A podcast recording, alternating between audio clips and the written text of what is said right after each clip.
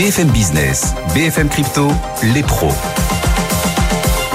L'avenir est le seul endroit où l'on est tous certains de passer le restant de nos jours. On vous offre 25 minutes consacrées à cet avenir chaque vendredi grâce aux pros des cryptos, puisque les cryptos et les blockchains en contiennent une fraction, fraction d'avenir. Ils sont là, nos experts. Claire Balva, experte crypto indépendante. Bonjour Claire. Bonjour Guillaume. Maxime Baron pour H Consulting. Bonjour Maxime. Bonjour Guillaume. On est ravis de vous retrouver. Puis il nous appelle depuis les bureaux d'IG. Vincent Bois avec nous. Bonjour Vincent. Bonjour. On est ravi de vous retrouver Vincent. Alors on va développer cette actualité dans quelques instants avec euh, nos experts, mais la SEC déclare que les demandes d'ETF Bitcoin Spot, on a vu notamment euh, BlackRock hein, vouloir se lancer sur ce marché-là, eh bien les demandes d'ETF Bitcoin Spot déposées ces dernières semaines sont inadéquates. Voilà ce que dit, ce qu'a dit il y a quelques instants le gendarme des marchés américains. Est-ce que vous voyez un impact sur euh, le marché crypto et notamment le Bitcoin aujourd'hui? Alors, euh, dans l'immédiat, effectivement, ça a été euh, baissier. On a eu une baisse parce que les algorithmes ont vendu cette nouvelle. Mais si on regarde plus loin, eh bien, ça montre que la SEC, finalement, est prête à discuter, euh, ne barre pas la route immédiatement, mais demande justement des clarifications avant de redéposer le dossier. Donc, à court terme, on l'a vu sur les cours, eh bien, assez baissier. Mais finalement, eh bien, ça montre peut-être une ouverture de la SEC sur la prochaine mise en circulation, justement, de ces produits. Du côté des signaux techniques là que nous envoient les différentes cryptos, on va parler de l'Ether dans un instant. D'abord Bitcoin, même si Bitcoin c'est vrai accuse légèrement le coup sur cette news, euh, il baisse un petit peu, mais enfin il préserve quand même les 30 000 dollars. Est-ce que c'est un signe de solidité de plus là? Quels sont les, les, allez, enfin quel est le potentiel? Quelles sont les perspectives encore à venir sur la, la crypto Bitcoin? Alors euh, effectivement, cette baisse a été euh, rapide, mais finalement contenue au-delà des 29 500. On en parlait au début de semaine, ce range entre 31 000 et 29 500. Eh bien, on l'a fait en quelques minutes et on se maintient sur les 29 500. Donc, au niveau technique, eh bien, c'est une confirmation. Tant qu'on reste au-dessus de ces 29 500, on peut espérer justement une nouvelle tentative, les 31 000, pour aller chercher ces 32 500 au-delà euh, du test des 32 500, eh bien, c'est un maintien au-delà des 31 000 qui confirmerait cette tendance haussière. Mais je le rappelle, 29 500, si on casse ce niveau, attention au retour rapide sur les 28 000. L'Ether, 1849 dollars en ce moment oui, de la même façon, même niveau, 1820. On en parlait de la même façon, ce, ce niveau 1820 dollars qui a euh, maintenu hein, ce retour en arrière. Eh bien, on se maintient. Donc, tant qu'on est au-delà des 1800, 1820, il va falloir tenter tout de même une accélération puisque on est en retard par rapport au Bitcoin. Hein. On, ne voit pas de dépassement et d'aller au-delà vers le plus haut récent, vers les 2000, 2050 dollars. Et donc il faut casser les 1930 pour aller chercher ces prochains niveaux. Mais pour le moment, c'est une hésitation plus importante que nous voyons sur les terres. Donc attention à un retour en arrière ou une consolidation plus importante sous les 1800. Merci beaucoup. Vincent Bois en direct avec nous depuis IG. Bon après-midi, bonne fin d'après-midi Vincent. On va reparler donc euh, dans quelques minutes des ETF Bitcoin et de la SEC qui juge euh, bah, les initiatives des dernières semaines inadéquates. Les demandes de TF Bitcoin Spot déposées ces dernières semaines sont inadéquates, dit la SEC. On va en parler ensemble, Maxime et Claire. D'abord, quand même, l'événement de la semaine ici en Europe, bah, c'est que la Commission européenne, ça y est, a présenté son plan pour l'euro numérique, le fameux euro numérique. Les choses euh, tendent à avancer. Plus que le comment de ce projet, c'est le pourquoi d'ailleurs qui interroge. Qu'est-ce qui a été présenté, Maxime? Quels éléments retenez-vous? Alors, ça a été euh, présenté par le gouverneur de la Banque de France, euh, François Villeroy de Gallo, euh, avec un joli sobriquet qui s'appelle Cash Plus. Donc, c'est la première fois qu'on aurait une, une, monnaie digitale de banque centrale en circulation qui apparemment aurait un horizon 2027-2028 euh, et qui serait émis et contrôlé par la Banque centrale européenne directement. Euh, et il y a trois choses qu'il faut retenir de ce que nous a dit le, le gouverneur de la Banque de France, c'est que d'une part, ça ne remplacera pas les pièces et les billets, même si ça s'appelle Cash Plus. Ça, c'est à voir. Euh, les comptes seront limités en dépôt, puisqu'il veut que ce soit vraiment euh, un moyen, enfin en tout cas, l'idée est que ce soit un moyen de paiement et non pas une, une réserve de valeur. Et enfin, assure que euh, vie privée et confidentialité des données euh, feront partie intégrante des valeurs défendues par la Banque Centrale Européenne. En tout cas, c'est ce qui a été dit. Donc tout va bien En tout cas, sur le papier, tout va bien. Il n'y aura pas de Big Brother, hein, c'est ce qu'ils ont expliqué clair. En fait, c'est quand même un projet qui pose, qui pose plein de questions parce que, comme Maxime l'a dit, donc ça s'appelle cash plus, donc ça sous-entend quand même que c'est une, forme d'amélioration du cash, d'adaptation de la monnaie de banque centrale qui aujourd'hui euh, circule sous forme de pièces et de billets à l'ère numérique. Euh, donc on, on, peut quand même se dire que même si ça n'a pas vocation à faire disparaître le cash, ça part quand même du constat que l'utilisation du cash dans la plupart des pays aujourd'hui est plutôt en baisse. Et ça s'inscrit aussi dans un contexte de concurrence des monnaies entre le yuan numérique, les stablecoins dollars, les crypto-monnaies, Facebook qui voulait créer sa, sa monnaie privée. En fait, la question qui se pose aussi, c'est celle de l'adoption. Finalement, comment est-ce que la BCE va faire pour inciter les citoyens que nous sommes à utiliser cette monnaie numérique de banque centrale? Parce qu'en réalité, aujourd'hui, si on veut faire du transfert euh, sans frais, il y a déjà un certain nombre d'applications mobiles créées par des acteurs privés qui permettent de le faire. Donc, quelles incitations ils vont mettre en place? En fait, cet euro numérique, il ne répond pas tellement à un problème euh, individuel de citoyens qu'on pourrait se poser au Il répond pas à un besoin individuel. Non, en fait, il, répond aux besoins de la BCE, mais pas à notre besoin à nous, en réalité. Et, euh, et donc, c'est là toute la question qui se pose. C'est comment est-ce qu'ils vont faire pour faire adopter cet euro numérique. C'est quoi le besoin de la BCE d'après vous? Bah, C'est de, de, rendre euh, l'euro plus compétitif et c'est de pouvoir euh, mieux piloter la monnaie. Mais forcément, ça pose beaucoup de questions en termes de protection de la vie privée, puisque bah, par définition, si vous voulez mieux piloter l'économie, mieux piloter la monnaie, mieux la contrôler, bah, vous créez aussi mécaniquement des possibilités de surveillance. Et donc on se pose beaucoup de questions aujourd'hui sur la nature des garde-fous qui vont être mis en place pour protéger la vie privée des Européens. Euh, tout en créant cet euro numérique qui crée ces nombreuses possibilités. Bon, on ne croit pas sur parole ceux qui nous disent euh, au sein des instances européennes ce ne sera pas un nouveau Big Brother. Bah, il, manque non, mais il manque du concret, tout. C'est-à-dire que pour y croire, il faut qu'on sache techniquement comment ça va se passer. Hmm. il y a beaucoup d'arguments aussi euh, expliquant qu'il faut absolument s'opposer à cette devise numérique parce qu'on voit en Chine à quel point les autorités surveillent leur population et le yuan numérique sera un instrument de surveillance supplémentaire. On a envie de dire, c'est vrai. Enfin, en Chine, euh, les autorités utilisent aussi Internet pour surveiller euh, les populations. C'est pas pour autant qu'ici en Europe, on doit se priver d'Internet. Non, mais tout, tout dépend comment c'est fait. Il y, a, de vrais besoins euh, de, souveraineté monétaire qui pourraient être remplis par cet euro numérique. Notamment, on voit aujourd'hui qu'on commence à être de plus en plus dépendant de certains réseaux de paiement, de Visa, Mastercard. Donc cet euro numérique-là pourrait aider aussi à moderniser certaines infrastructures de paiement. Mm. mais encore une fois, on est au début du projet et ça reste flou. Et il nous faut des détails techniques. Il n'y a pas beaucoup d'endroits où vous en entendrez parler hein, de l'euro numérique ici sur BFM Business et dans BFM Crypto particulièrement, on en parle très souvent. Le développement de l'euro numérique pourrait prendre 3-4 ans, c'est ça, Maxime? Oui, c'est à peu près ce qui était annoncé, 2027-2028. Alors, je pense qu'il y aura toujours des petites modifications ici et là. C'est un changement énorme, même si pour le moment, ça, euh, ça ne remplacera pas les, les formes de paiement qu'on a à ce jour, et ce sera juste quelque chose de plus. Euh, c'est pas juste une petite infrastructure à mettre en place, puisque c'est à l'échelle européenne, et c'est un changement qui est assez euh, substantiel pour tout le monde, je pense. On imagine les banques s'inquiéter un petit peu. Là aussi, les autorités veulent rassurer en disant non, non, il y aura des plafonds, euh, il y aura des plafonds sur l'euro numérique. Ah bah le, le, le gros enjeu, c'est euh, d'éviter, à, l'inverse, on parlait d'adoption tout à l'heure, mais imaginons que ce soit très largement adopté. Le risque, c'est que les citoyens sortent l'argent de leur compte bancaire des banques commerciales, le mettent sur leur compte de banque centrale, et là, on se retrouve avec un problème qui est que les banques ont besoin de ces dépôts pour financer l'économie, pour faire des prêts. Donc, d'où ce plafond à 3 ou 4 000 euros, je crois. Effectivement. Bon, on va continuer de balayer l'ensemble de l'actu crypto, mais vous vous en rendez compte en nous écoutant ou en regardant la télévision ou en replay, vous êtes déjà les deux pieds dans l'avenir en nous suivant chaque vendredi les pros des cryptos.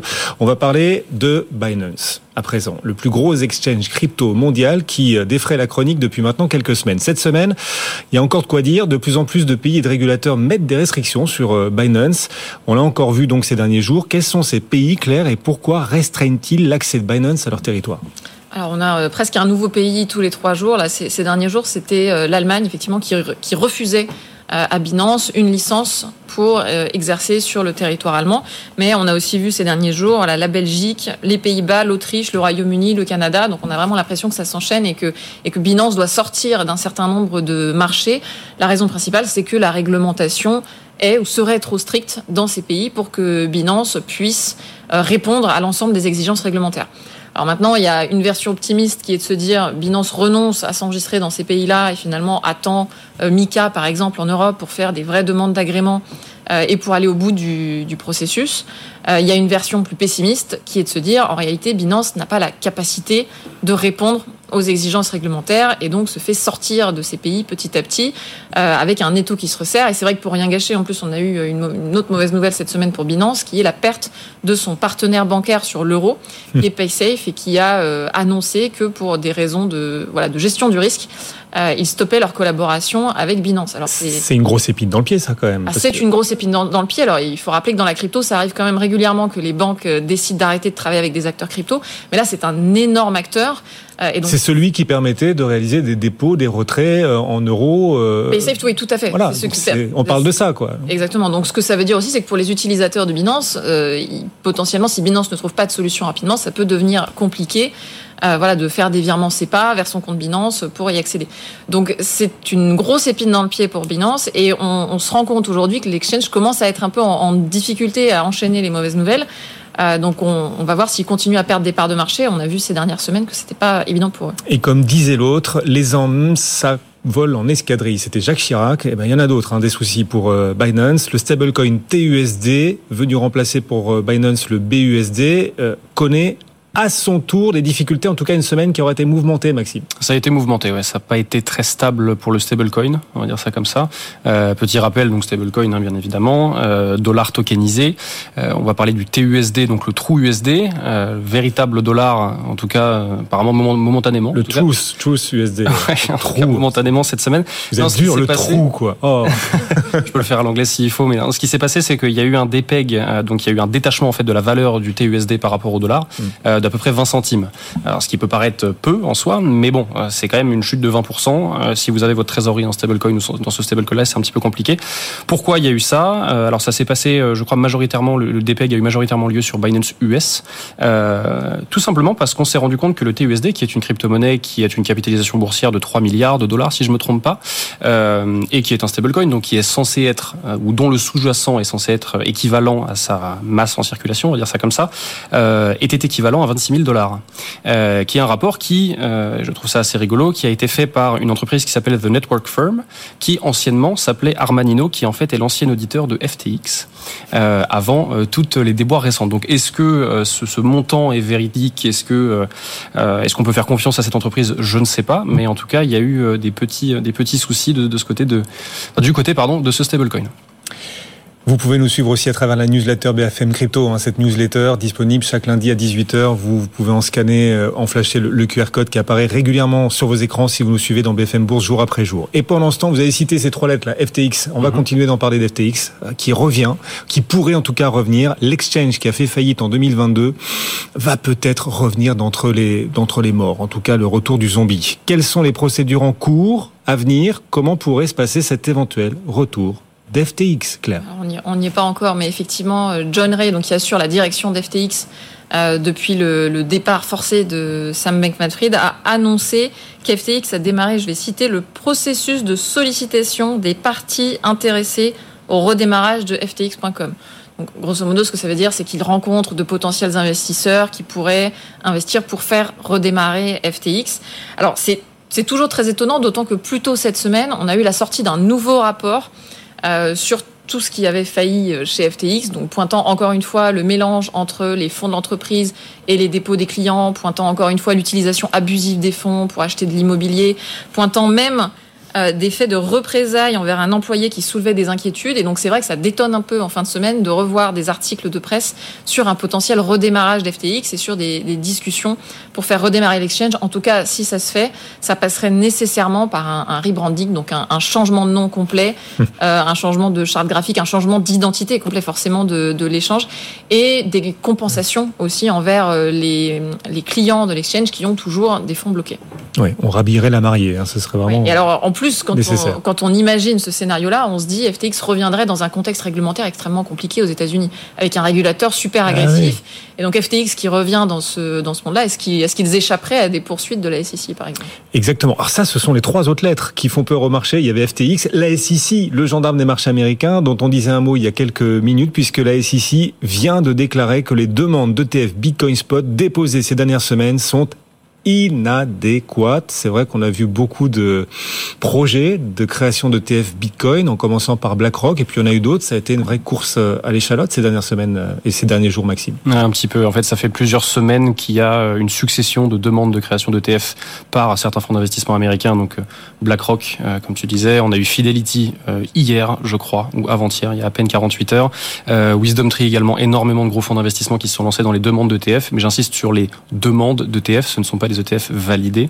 Euh, et la SEC a effectivement déclaré aujourd'hui euh, qu'ils étaient apparemment inadéquats. Mais pour revenir un petit peu sur l'histoire, euh, la, la, la, relation entre les ETF et, Bitcoin, il faut comprendre que c'est c'est quelque chose qui, qui est un petit peu, j'ai envie de dire, un fantasme de la communauté crypto depuis depuis de nombreuses années.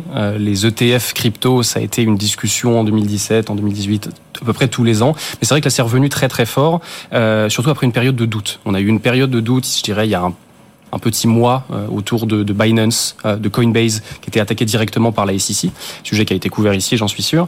Euh, et juste après, un retournement complet avec BlackRock, Fidelity, pardon, Wisdom Tree, qui arrivent, qui font justement toutes ces toutes ces demandes là. ça peut être un game changer pour le pour le marché aujourd'hui. Pourquoi? Puisque, pour le rappeler, les ETF permettent aux entreprises traditionnelles de d'investir dans Bitcoin directement, d'exposer, de s'exposer à Bitcoin, ce qui n'est pas vraiment possible pour l'écrasante majorité des pays aujourd'hui si en tant qu'entreprise on veut ajouter du Bitcoin à sa trésorerie par exemple.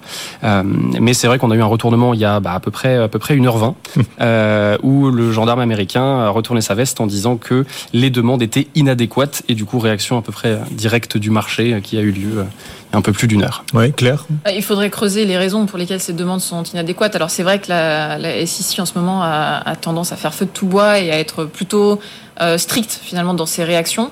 Euh, mais il faudrait voir si euh, elle rejette en bloc ces demandes euh, parce que il y a un problème, je dirais général avec le fait de créer des ETF Bitcoin, ou si elle les rejette parce qu'elle a par exemple des interrogations sur les exchanges qui seraient utilisés par ces ETF et elle veut s'assurer que ces ETF ne vont pas aller utiliser par exemple Binance ou même peut-être Coinbase qui est poursuivi en ce moment.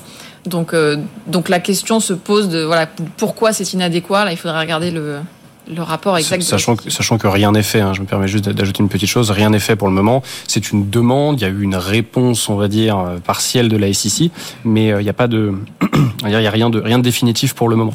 Et une chose, une chose à rappeler, c'est que BlackRock, sur toutes leurs demandes euh, d'ETF, ils ont eu un refus historiquement. Celui-là est potentiellement le deuxième, mais c'est pas fait. Donc bon, hmm. voilà, marché volatile bon, comme d'habitude. Effectivement, très léger impact, très très léger aujourd'hui sur les cours des cryptos. Le Bitcoin qui préserve quand même à ce stade, il est 16h52. Si vous nous suivez en replay, sachez que l'émission est en direct euh, sur l'antenne de BFM Business à 16h30, 16h52 en l'occurrence à l'instant, et le Bitcoin toujours légèrement au-dessus des 30 000 dollars. On va parler, tiens, des NFT. Ça faisait longtemps. Euh, trois lettres là encore, NFT.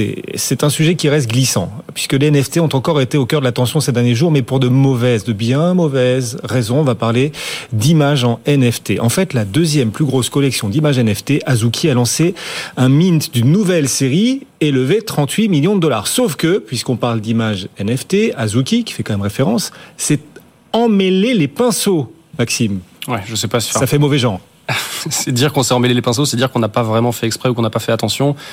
Euh, là, c'est quand même un petit peu particulier. Pour rappel, un petit peu d'histoire sur Azuki, c'est une collection qui a été créée par une entreprise qui s'appelle Shiru Labs, qui est basée à Los Angeles, en Californie, euh, et qui s'est lancée en janvier 2022 avec cette première collection de, de, de PFP, comme on dit, de Profile Pictures, euh, Azuki avec un aspect un petit peu manga, un petit peu animé.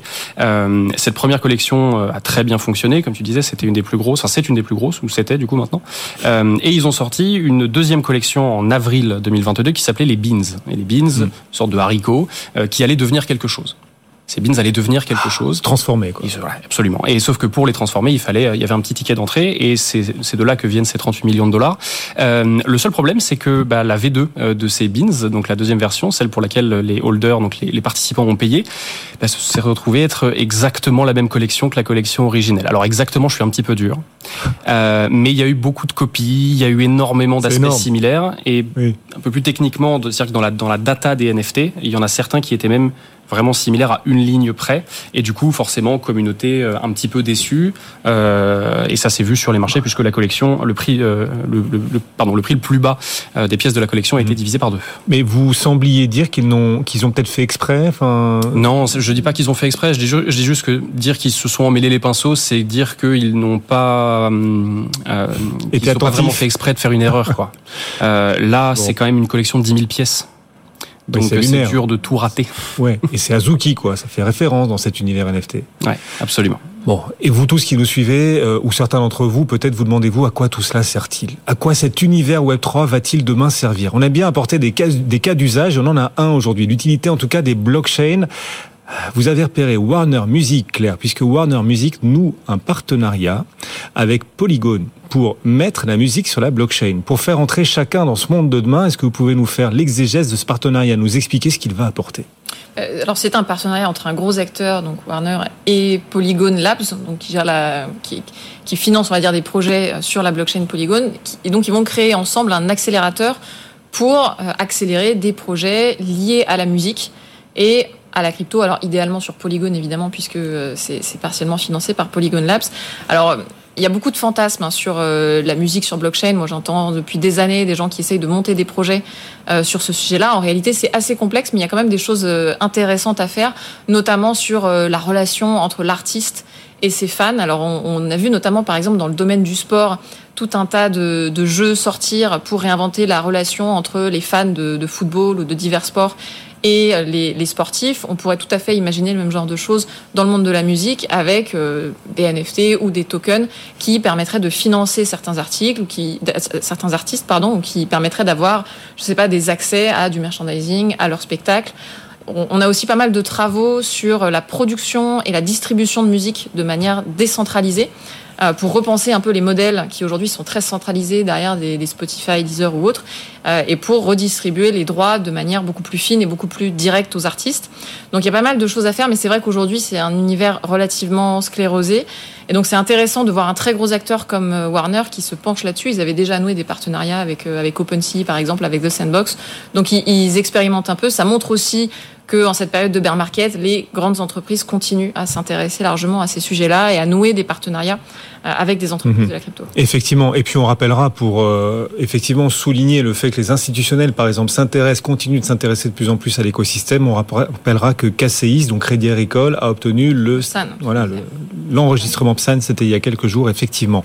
Euh, allez, un petit digestif, un petit digestif pour finir. Euh, ça va un peu arracher d'ailleurs. Euh, Tenez-vous bien parce que là, on était sur euh, des choses un peu plus légères, des cas d'usage, mais il y a toujours ces questions réglementaires et on n'a pas encore parlé de Coinbase. On va le faire pour terminer, puisque le combat entre Coinbase et la SEC se poursuit. C'est David contre Goliath, mesdames, messieurs. Coinbase a demandé au tribunal d'abandonner l'action en justice que la SEC avait engagée. Quels sont les arguments de Coinbase Claire?